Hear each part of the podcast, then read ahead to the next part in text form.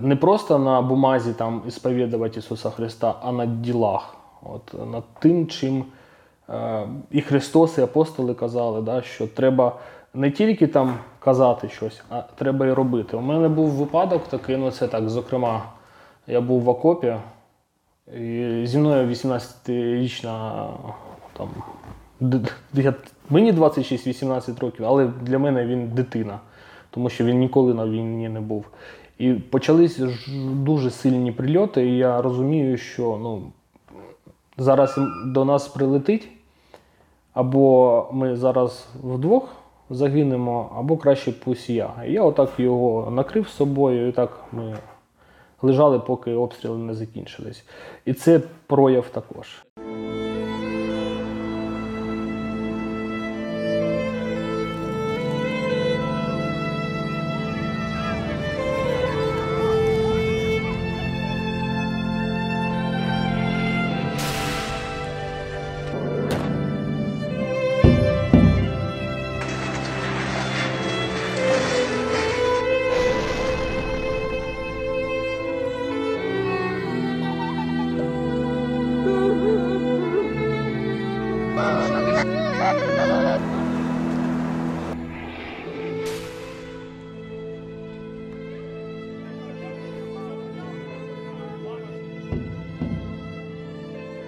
Друзі, усім привіт! А, Це Розумна Віра подкаст. І сьогодні зі мною військовий по позивному преподобний Максим Абрамов, е, герой України. Е, Він отримав дуже складну травму і проходив лікування в Німеччині. Зараз він повертається е, на батьківщину, щоб продовжити служити е, своїй країні. И наша вера, она должна испытана огнем. Должна быть испытана огнем. До этого было. В общем, забинтовали мне руку. Рука у меня, видите, она у меня шевелится. Осколок находится вот где. И мне этот осколок сломал а, локтевой локтевой локтевой э, сустав в попку чуть-чуть прилетело касательным э, ногу покажу неудобно. Вот и залетело в мягкие ткани в поясницу. Но это трэш. Я думал по мне когда артиллерия и танк одновременно стреляют но нет. Оказывается когда летит баллистические летят вернее баллистические ракеты потом прилетает э, вертолет и начинает обстреливать в позиции, да, и потом после этого кассетные мины начали лететь. Ну, у меня теперь, по-моему, все бомба-комбо есть, которые я собрал, кроме, не дай бог, ядерного взрыва. Вот такие вот у нас пироги. Все будет, все окей. Слава Иисусу Христу, слава Украине. Привет. Я не знаю, будет видно вам, но...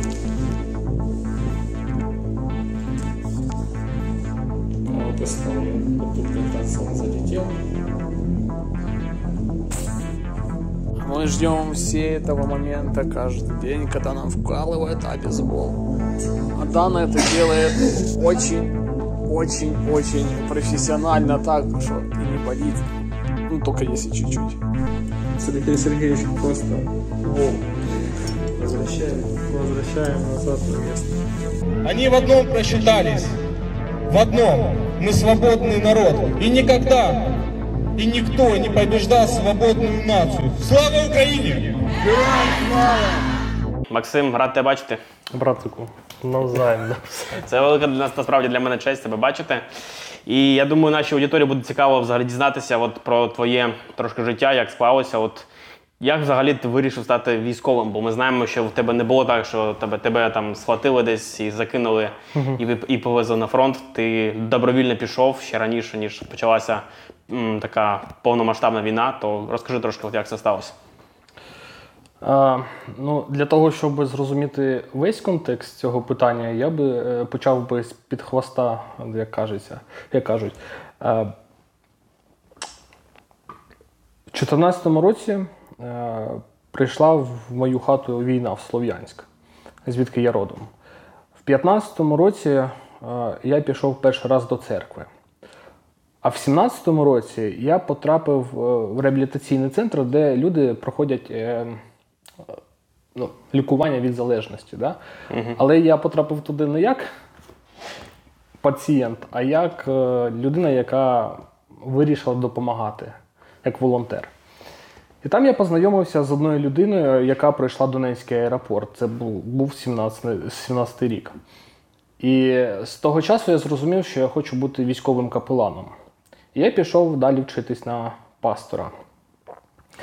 Потім, в 18-му році, мене призвали в армію, і я добровільно пішов на строкову службу. Після того, як строкова служба закінчилась через півтора роки, я 5 місяців е, побув е, за межами е, військової частини, і потім знов повернувся до служби в армії. І зараз я вже проходжу. І зараз я вже проходжу 4 роки як контрактну службу в підрозділі спецпризначення Донбас. Загального стажу в мене от плюс-мінус от 5,5-6 років. Це якщо брати от дуже-дуже коротенько, змістовно. Угу. Дуже цікаво. А, і у нас трохи, трохи є така сходність, да, бо я теж з Донецьку, але я служив ці роки цивільним, ти, ти в, свою, в свою чергу служив як на фронті. І от для мене, як християнин, теж це були свої виклики. От ти став християнином до того, як пішов, правильно я розумію? В армію. В армію? Да. Е, Ну, я, зокрема, став християнином в 15-му році. Е, Після того, як Слов'янськ звільнили, я був в окупації. Е, У мене потім почалась травма посттравматична, і я думав про суїцид і думав, а й- на що я живу, зокрема, да? і почав шукати е, щось таке духовне. Да? І я пам'ятаю, я йду по вулиці, дивлюсь на ліхтар і кажу ну, собі, ну це ж людина створила. А потім я очі е, піднімаю догори і бачу зірки. І такий, стоп, ну це ж хтось зробив це. Ну не може бути так, щоб воно так по щучому веленню м, сталося. І я зрозумів, що треба шукати десь в районі церкви. І я пішов е, в протестантську церкву і так от став християнином, покаявся і слава Ісусу Христу за те, що дав мені е, дуже багато. Насправді дуже-дуже багато, що мені дав Господь Бог. Угу, слава Богу. І ти як військовий зараз в Україні ця професія тепер дуже, як кажуть, да, востребована. Тобто ми, ми всі розуміємо, що іде війна, і це дуже складний період. І зараз військових людей шанують. Але як я пам'ятаю, що не, не завжди так було, і не було так спочатку з своїм життям. От розкажи трошки, як тобі було в церкві одночасно бути військовим і також бути членом церкви, як це було як християнином, тобі чи складно проходити такий період? І як ти взагалі розумів, що тобі все рівно потрібно йти далі, незважаючи на якісь там труднощі? Е, Знову звертаюсь назад в історію 17-го року, коли я потрапив е, до репцентру як е, волонтер. Ця історія з цим хлопцем, який прийшов в Донецький аеропорт, вона настільки мене вразила, що я зрозумів, що я хочу бути військовим капеланом, але мені треба досвід звідки брати. Е, І хлопець мені розповів історію про капелана, який був з ними, але, е, на жаль, він загинув. Але те, що він розповідав про капелана, який був в Донецькому аеропорту, як він допомагав військовим тримати дух, це дуже сильно вразило. Я зрозумів, що треба йти далі, вчитись, вчитись. Ну, коли я отримав повістку до армії, я без вагань пішов, тому що мені треба був досвід. А як рибака, рибака бачити іздаліка? Треба робити так, як робив апостол Павло, коли казав, що з іудеями як іудеї, з елінами як елін. Е, Тобі ж я зробив так, що пішов до армії ем, для того, щоб зробити цей крок е, важкий насправді, тому що я знав, що за це мене виключать. І, дійсно, е, мене виключили після трьох місяців, скільки я вже був у війську. Ем, на жаль, на жаль, на жаль, я переосмислив свої погляди в контексті загалом богослів'я і зрозумів, що велика біда це пострадянська богослів'я, яка дуже сильно ем, впливає і навіть вбиває в прямому сенсі. Тому відповідати на твоє питання щодо церкви, ну це одна помісна церква так зробила. І я пам'ятаю цей 18-й рік, а служба моя була до 20-го року. Ем, Я приїжджав до. Ем, Я приїхав в відпустку на 10 днів і прийшов е, до церкви по формі. І я пам'ятаю, як зі мною багато хто не здоровався. Е, Як мені казали, що я е, чоловіка-убійця, як мене порівнювали з гріхом, з гомосексуалізмом, ну це для мене. Вот, це 18 рік. Ну і я сказав: ну окей, слава Богу, що відійшов я з цієї спільнотки, тому що переосмислення багато речей в армії, дуже багато чого там. Просто парадигма мінялась з дня в день. А потім, коли я прийшов е, з армії, я зустрів дружину свою, вона у мене поліцейська, і вона ходить до церкви. І мені стало цікаво, як в той церкві ну, відносяться до військових. Я зрозумів, що більш-менш адекватно. І я розповів цю ситуацію. Вони дуже прекрасно, до речі, знали цю історію зі мною. І сказали, ми тебе відновлимо і будеш нашим членом церкви. Я кажу, ну окей, добре, дякую. Е, Мене звинуватили в тому, що е, е, декілька пунктів, пунктів, чому мене виключили. Перше, це я взяв зброю в руки. По-друге, я прийняв присягу. І третє, написана шоста заповідь не вбий. От три таких аргумента. А я тоді ще вчився на першому курсі, пройшов там екзегетику, герменевтику. Я такий, ну клас. Ну я не розумію, чого ну, людині вже 60 років, він пастор 20 років, да, вже його, е, його команді також плюс-мінус ну, радянський, да, оцей шаблон. Е, я такий. А, і що мені відповідати? Ну, а потім, коли я повернувся, декілька, декілька людей, які мене там плюс-мінус е, зустрічали, казали, що ну, ти сам винен в тому, що тебе виключили. Потім ще багато чого казали, ну це вже не на камеру. Просто така от історія зі мною.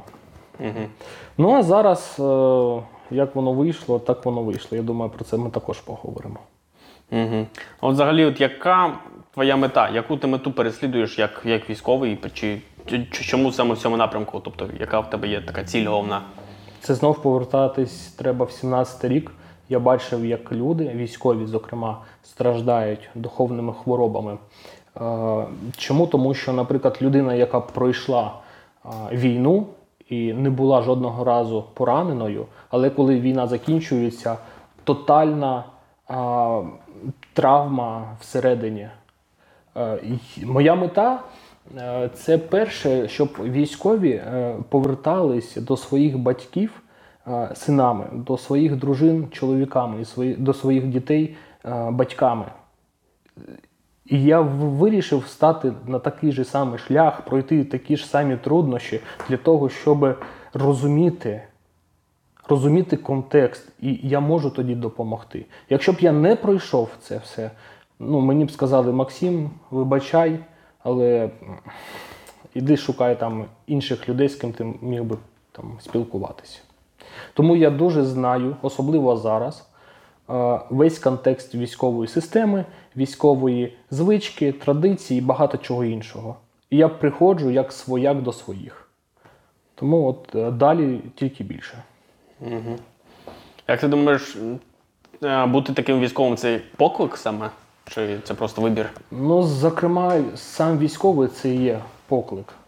Е, Що стосовно мене, я думаю, що це якраз і є той поклик, на який я відгукнувся. Я розумів, на що я йду, що мені повинно пройти, але це освідомий вибір мій був. І зараз, слава Ісусу Христу, я можу допомагати і служити по вертикалі Богу і по горизонталі людям. Так, це був е, це дійсно був поклик. У тебе в армії є таке. Є у тебе де якась зневага до тебе, як до, як до військового, тому що ти християнин в армії? Чи було таке? Ні. Зокрема, ні. Е, Чому? Тому що я. Давай так. Візуально виглядаю метр 90 110 кілограмів. Це перше. Да? По-друге, в мене є історія, як я три роки займався боксом. Це таке.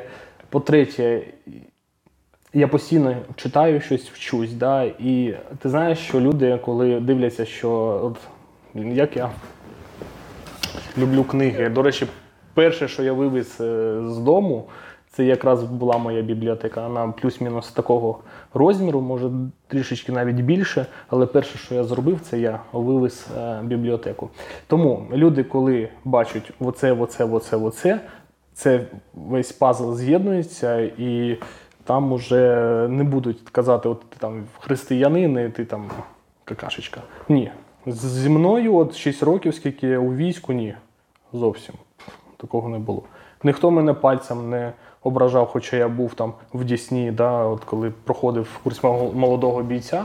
А Дісна це прямо ти заходиш в казарму, ти там дух цей відчуваєш, там аля так, мінімум дідовщини, да? але мене ніхто не чіпав. Тому в армії до цього нормально ставляться. А зараз, зараз коли церкви допомагають, коли е, люди розповідають щось таке, що ну, на дотик не можеш ти відчути.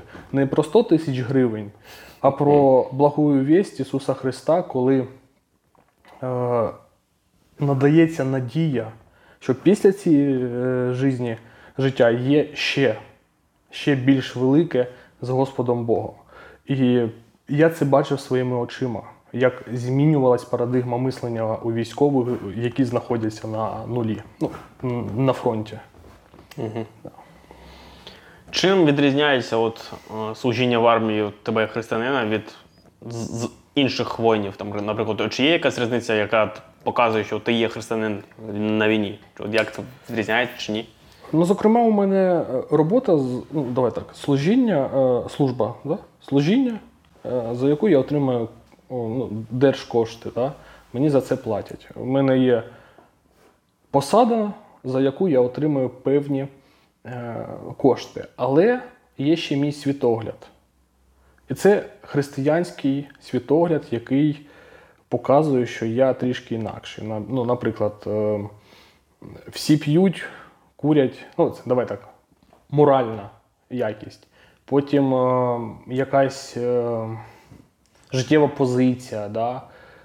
Не просто на бумазі там ісповідувати Ісуса Христа, а на ділах. От, над тим, чим і Христос, і апостоли казали, да, що треба не тільки там казати щось, а треба і робити. У мене був випадок такий, ну це так, зокрема, я був в окопі, і зі мною 18-річна там.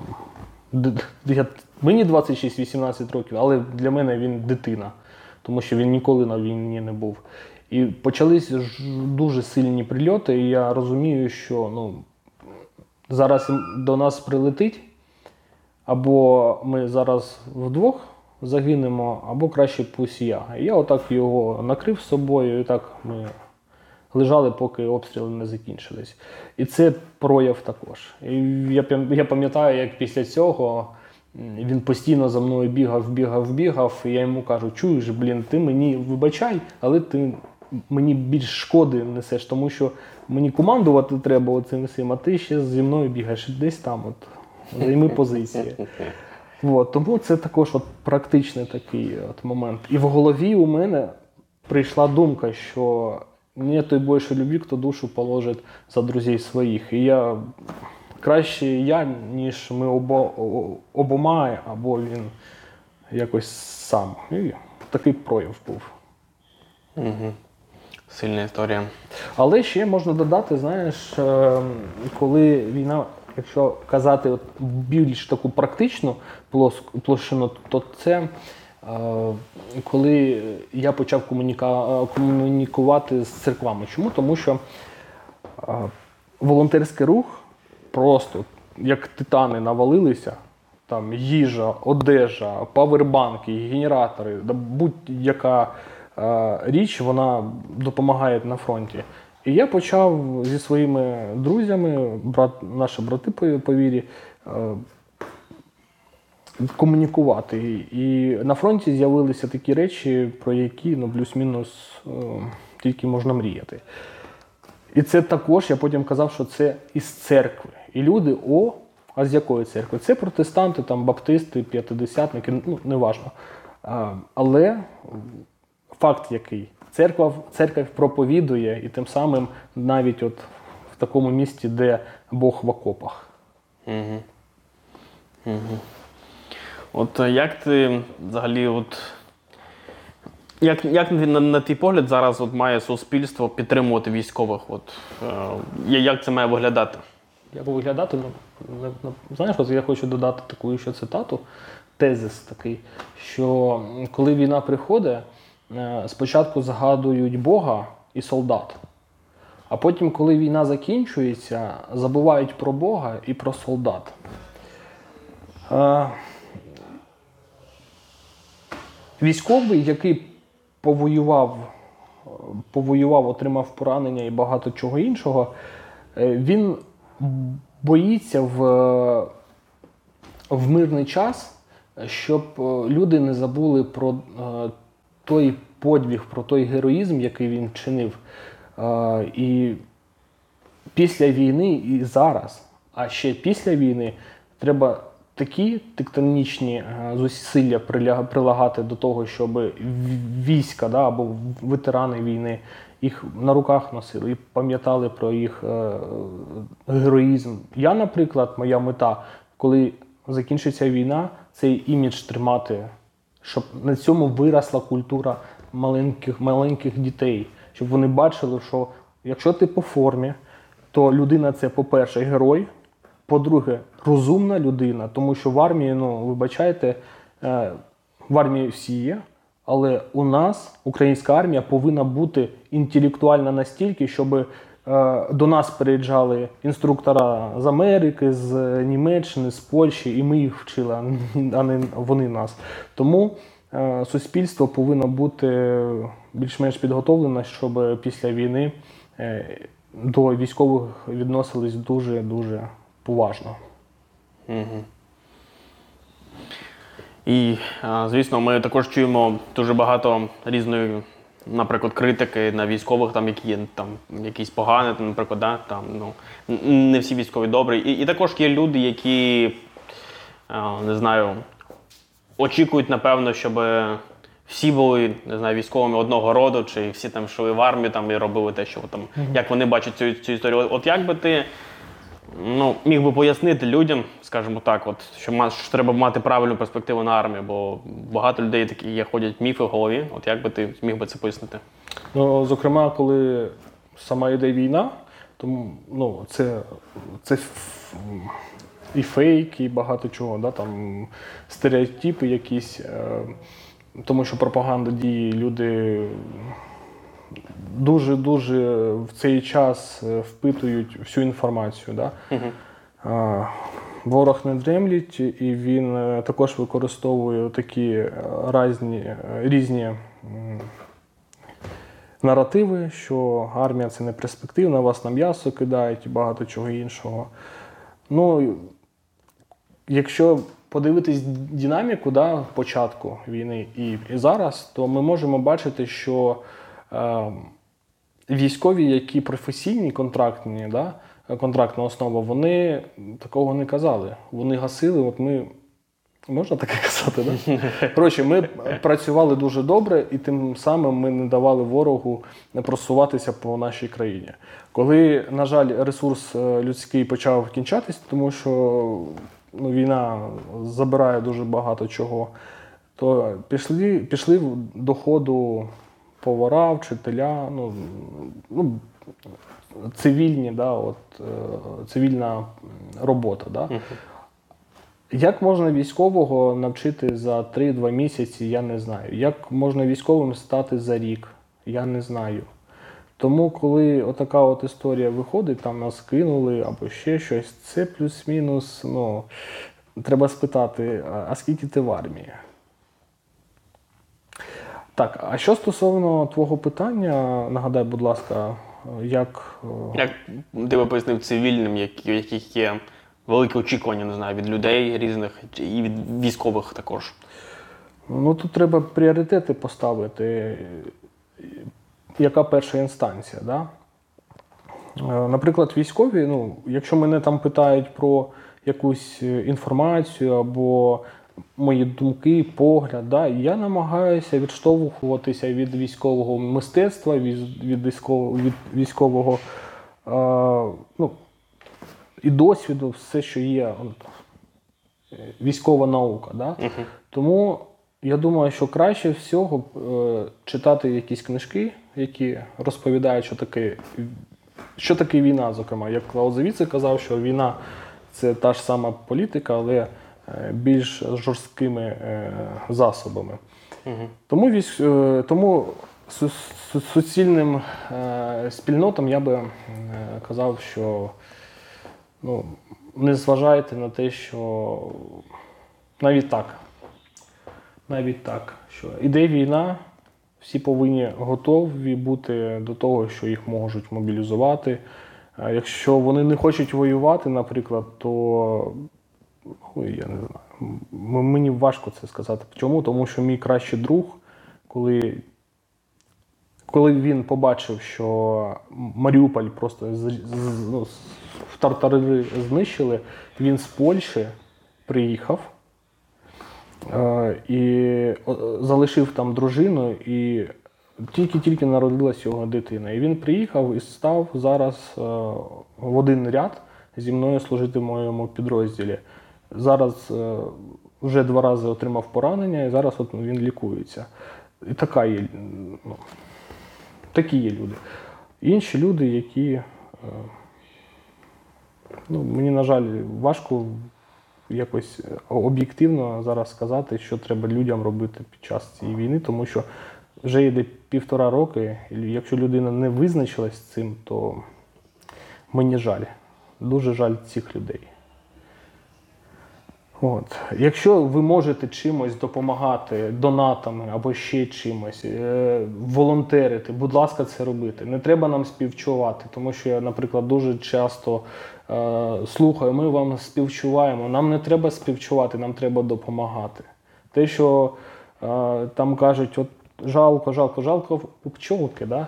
а нам треба допомога. Я дуже дякую, що люди моляться безперестанно. Раз. По-друге, такий шквал волонтерства я не бачив жодної країни. Навіть е, Deutschland, е, дуже дякую Німеччині за її допомогу, але там волонтери не такі сильні, як в Україні. Я маю на увазі як колектив, як організм. Тому я, можна, я не до кінця відповів на це питання, тому що це більш-менш так. Якщо люди не визначились за півтора роки, то Угу. Що робити, я не знаю. Якщо це було це питання. Так, так. Дякую дуже, Максим, за твої думки. Я думаю, що ми потребуємо ще більше таких християн, які дійсно от, можуть бути е, в осередці цього всього і підтримувати, допомагати та служити людям. І тому ми дійсно поважаємо твій приклад і сподіваємось, що Бог тебе захистить і продовжить твоє служіння в цей непростий час. Братику, дякую тобі. Ем, Якщо можна декілька слів сказати. ем, е, Напевно, зараз е, українська церква е, стає на вирішення декілька питань. Перше, це яке буде богослів'я. Залишимось ми в тому радянському просторі, або ми будемо творити історію Дітріха Бенхьофера і його, і його е, вчинки, і його приклад. А другий момент це питання, е, питання відновлення нашої країни. Наскільки це буде залежить. Тому що якщо війна закінчиться, то треба буде відновлювати. І наскільки церкви будуть ну, цьому залучатись. Я думаю, що Україну чекає дуже багато випробувань, але Бог буде благословляти на те, щоб всі ці всі ці рани залікувати єлієм, який він буде давати людям, це буде сверхъестественне. Тому да, дякую за запрошення, що міг думками своїми поділитись з тобою. Дуже дякую, Максим.